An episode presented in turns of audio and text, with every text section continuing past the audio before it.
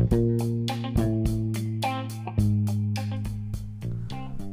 はい、えー今日はまあいつもとちょっと、えー違って、まあ、ドラマとか音楽とかあまだ音楽紹介してはないかな、まあ、でもドラマとか映画とかの紹介とはまたちょっと違う、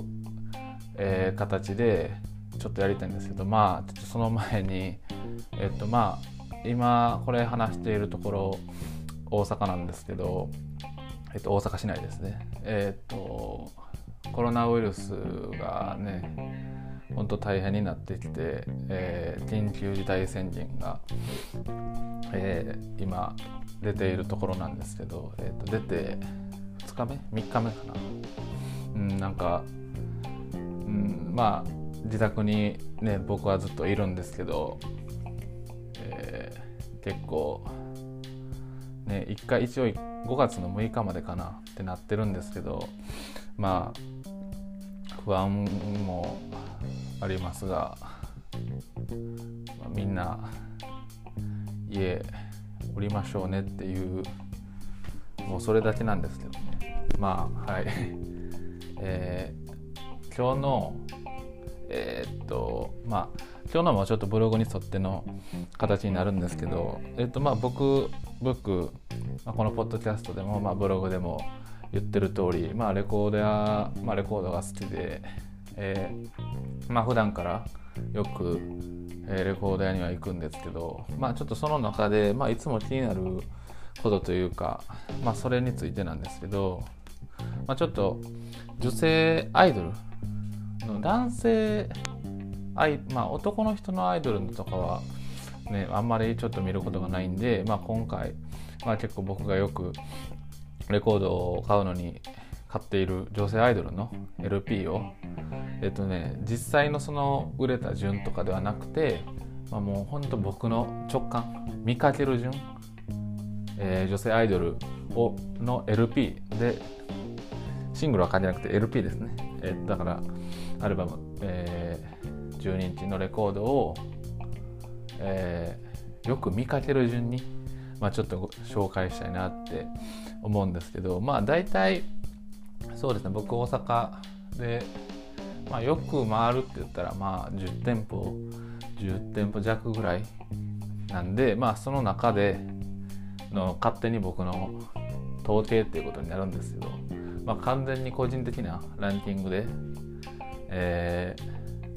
まあえーと昭和ね40年代生まれの人とかえーとあアイドルランキングってまあ基本的には70年代と80年代の女性アイドルの方なんで、まあ、昭和40年代生まれの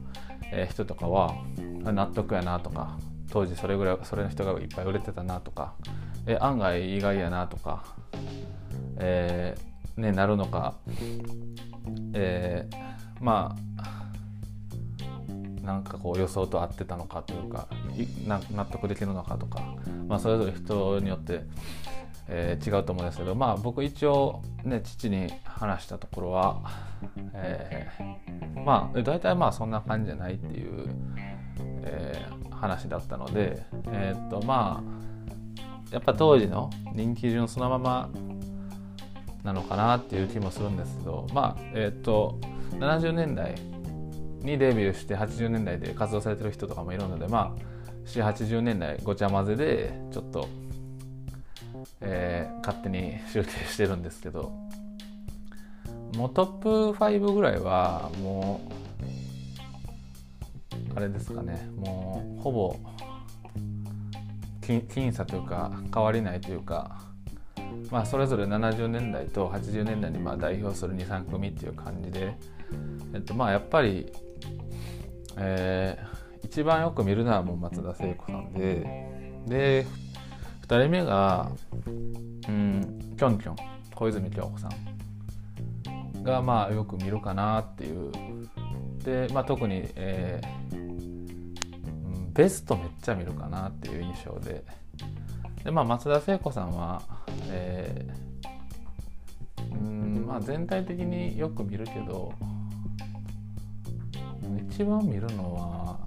何やろうな、まあ、ウィンジーシャドウとかキャンディーとかもよく見るかな。まあその辺多いんですかね。でまあ、えー、その次はまあピンク・レディーとかキャンディーズ、えー、70年代のアイドル。まあもうこれはほんまによく見るっていうかもうあの、まあ、全体的にこれが多いとかじゃなくてまあ全体的によく見るかなっていういろんなやつをまばらに見るっていう感じで。でまあ次に中村明菜さんかなっていうはいもう僕が一番好きな中村明菜さん。でまあ結構そそれ以降はうんまあちょっとガクンと数はね上位5位5人5組に比べたらまあ見る数は減ってくるんですけどまあ河合直子さん岩崎宏美さん、えー、早見優さん松本伊代さんでまあ石川秀美さん南沙織さんとか、まあ、その辺りは、まあ、よく見るかなっていう。でまあ印象で言ったらまあ80年代、まあ、前半のものが多いかなっていう。まあだからあれですかね。デビューして3年以内とかのものを、まあ、結構見ることがどのアイドルの人も多いかなっていう印象で。でまあほんとねあのバーってそのレコードを見てて、まあ、自分の目に留まった名前をまあかんかなんやろこう名前よく見てる順というかうん。で勝手に思ってるだけなんですけどまあどうですかね。これ聞いて、まあ、みんなみんなっていうか、えー、上の人は僕より上の人とかは結構なるほどなってなるのかええ意外やなってなるのかまあなんかちょっといろいろなんかそういうその世代の人と話す機会だったら聞いてみたいなって思ったりはするんですけどまあねもちろんあのその販売枚数というか、えー、シングルとかシングルちゃうわ、えー、そのシングルで、えー、売れたやつがそのアルバムに入ってたりとかしたらまあはね販売枚数増えたりしても増えたりするのが当然だしまあその流通してる数が多ければ多いほどいろんなレコード屋さんで見ることが増えるのは当たり前なんですけど、うん、まあなんかまあ印象はなんか結構僕が小さい時とかにまあよくねいろんな音楽番組がなんか今よりは小学生とか、うん、中学生ぐらいまでかなは、まあ、音楽番組が今よりもすごいあったような気がするしでまあ大体ねどの音楽番組も絶対にやる企画っていうのがまあなんか懐かしの昭和ソングメドレーとかなんかこう懐かしのアイドルランキングとかまあなんか結構そういうのまあ何回も多分見たし多分僕らの世代でも平成生まれの人とかでまあよく見ると思うんですけどまあ多分なんなら今でも全然やってるやろうし。でまあそれでよく聞いてた、うん、聞いた聞いてたというか、まあ、聞いたことのある曲が入ってるアルバムがまあほとんどかなっていう、うん、印象ですなんかうんねなんか全然この世代の人たちの音楽を知らなくてもまあ僕ら世代やったらなんか「えこれ知ってる?」ってなったりする曲ってまあ大体、うん、ああいう音楽がまあ「ミュージックステーション」とか「ヘイヘイヘイ」とか、うん、カウントダウン TV とかなんかまあいろいろあったな。ほか、まあ、忘れたけどまあそういうので大体アイドルとか昭和の夏メロみたいな特集した時によく聴く曲っていうのがまあそれを、まあ、小学生の時とかに聴いたやつが大体耳に残っててでまあそれがそのまんま今レコード屋にも結構あったかなっていううん印象ですかね。まあなんかもうめちゃくちゃやってたイメージだしそういう企画って。であこうあミュージックフェアとかねああいうのとかでそのなんやろ今のアイドルが昔のアイドルの曲歌ったりとかまあよくあったりとかでまあなんか覚えたりする曲とかっていうのも多いし。うんなんかまあどのアイドルも、えー、とやっぱりその売れたシングルが入ってるベスト版が結構多いのかなっていう印象ですかねでやっぱり全体的に80年代、まあ、70年代後半から80年代前半までの、まあ、845年ぐらいまでのレコードが、うん、多くてイメージ的には。でうんそうまあ不思議やなと思う、まあ、不思議っていうか、まあ、時代の流れがないなって思ったのはまあ85年デビューぐらいの人たちのアルバムまあデビューアルバムとかその次ぐらいまではまあちょくちょく見るんですけどまあ80年代も、えー、867まあ、6、うん、678ってかってなっていくと、まあ、どんだけ売れてた人でも、まあ、圧倒的にレコードの見る数っていうのは減ってくるし、まあ、それこそこの前も多分話したと思うんですけどあのアイドル四天王ね、えー、中山美穂さん南野陽子さん、浅香唯さん工藤浅香唯さん工藤静香さんとかまあもう80主にもう80年代85年とかのデビューの人が多いけどまあ主に活躍活躍されてたのが80年代後半とかの人とかっていうのはまあすごくその視点のとはいえどもやっぱりまあレコード屋で見る数は少ないかなっていう、うん、先ほど言った人たちに比べたらもう格段に少ないしっていう印象ですね。まあそれはやっぱり CD にが出てきてね移行していた移行していったっていう人ももちろんいると思うんですけどまあでも当時多分 CD の再生機器とかプレイヤーって高いやろうから、まあ、まだアイドル好きな子とかっていうのはレコードを買ってたんかなっていう気も勝手にはするんですけどどうなのかなっていう。まああのねやっぱりそのレコードと CD の値段はそんなに変わらなかったかもしれないですけどそのスピーカーだったりとか、まあ、レコードだったらターンテーブルとかのいろいろ昔は種類あったんだと思うんですけど、まあ、やっぱ CD とかね当時出たての多分機械って高かったやろうしまあなんやろどれぐらいね CD とレコードでのあの比率があったのかっていうのはね80年代後半のレコードとかはちょっと気になったりもするんですけどね。まあ、松本伊代さんとかはもうライブ版とか、まあ、キョンキョンはベストあとは早見優さんの「ラナイ」えー、もうピンク・レディとキャンディーズなんてもうシングルは入ってるアルバムはほぼ見るしまあとかどこ行ってもあるやんみたいなね。もう大体安くで買えるんですけどそういうのっていうのは。まあ意外とねこうあそうか。だからえー、菊池桃子さんとかもう原田知世さんとかもまあそんなに見かけないんですよね。アルバムとかに関しては、まあ、アルバムとか LP まあ菊池桃子さんとかシングルめちゃめちゃね1位とか取ってたから LP とかも結構見るかなと思うん。ですけどまあそれも案外見な見ないっていうかねまあなん。か多分まあ今でもレコード手放さない熱狂的なファン多かったん。やろうなとかっていうのもあるしうん。まあその80アイドルしてるのだとかその菊池桃子さん。あたりの人たちのレコードの出回ってる数が少ないっていうよりはもうトップ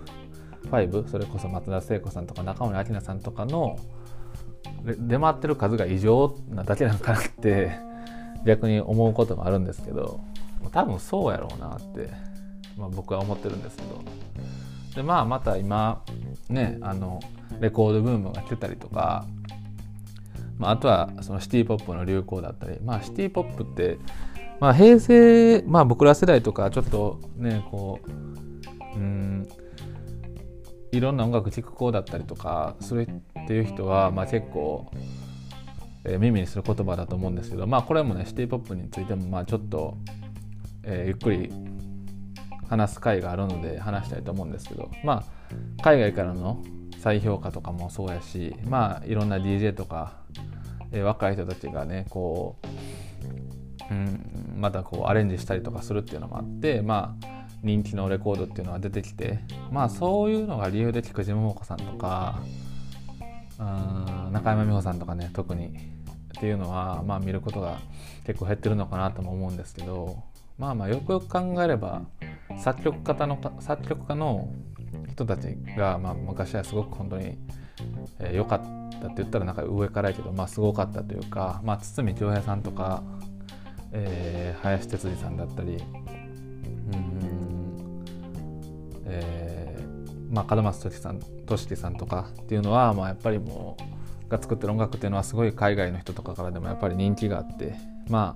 あねアイドルとかに提供されてた方もすごく多いので、まあ、そういうレコードっていうのはまあすごく見る機会が減ってるなっていうのはありますね。